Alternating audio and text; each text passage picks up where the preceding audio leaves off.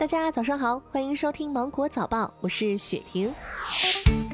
近日，网上爆出厦门国际银行新员工不喝领导敬酒被打耳光一事，引起了热议。厦门国际银行北京分行官微发博回应称，确系该领导言语行为失当，对该领导董某给予严重警告处分，扣罚两个季度绩效工资；对支行负责人罗某给予警告处分，扣罚一个季度的绩效工资。武汉拥有高校八十九所，在校大学生超百万。武汉敞开怀抱，在秋季学期迎接大学生回归。按照错峰分批的原则，从八月二十二号到九月十一号，武汉大学学生分四批返校，境外学生未接到通知不得返校。八月二十三号，推着行李箱，历经消毒、扫码、测温、登记的环节踏入校园，不少的武汉大学学生难掩激动，表示久违了。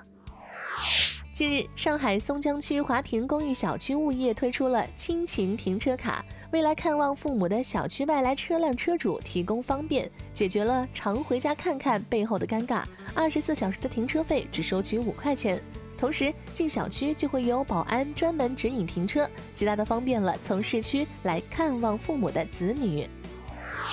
最近，黑龙江哈尔滨一老人乘公交无法扫描健康码，且拒绝下车，司机无奈的报警，民警将老人送至目的地。因疫情防控需要，很多地方都需要手机健康码。为了方便老人，多地用纸质健康证明代替了健康码。哈尔滨也正在研讨如何方便没有智能手机的特殊群体乘客乘车。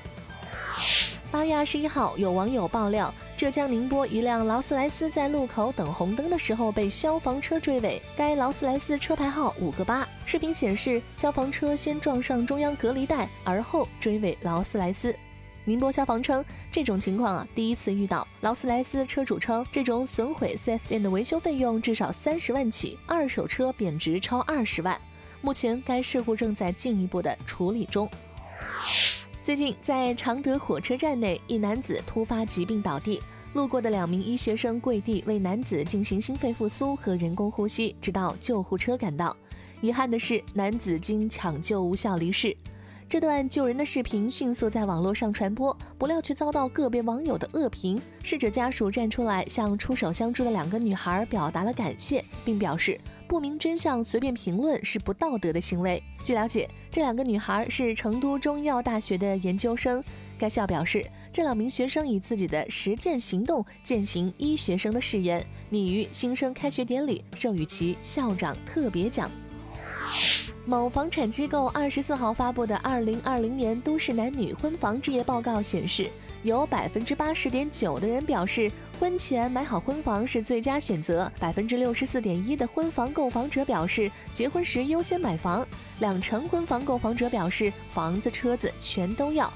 此外，动辄数百万的差价，有些人选择用假离婚来换取首套房的购房资格。那么，面对这个问题，调研结果显示，有百分之八十四点二参与调研的人选择了不能接受，其中女性不能接受假离婚的占比有百分之八十八点七。从年龄上看，三十五到四十岁的八零后选择能接受的百分之二十六点三的占比相对较高。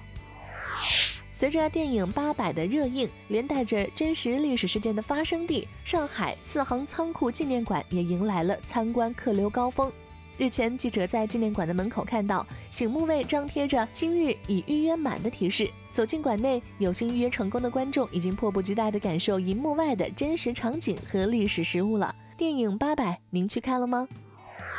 好了，今天的新闻就到这里。我是精英九五电台的雪婷，祝你度过美好的一天，拜拜。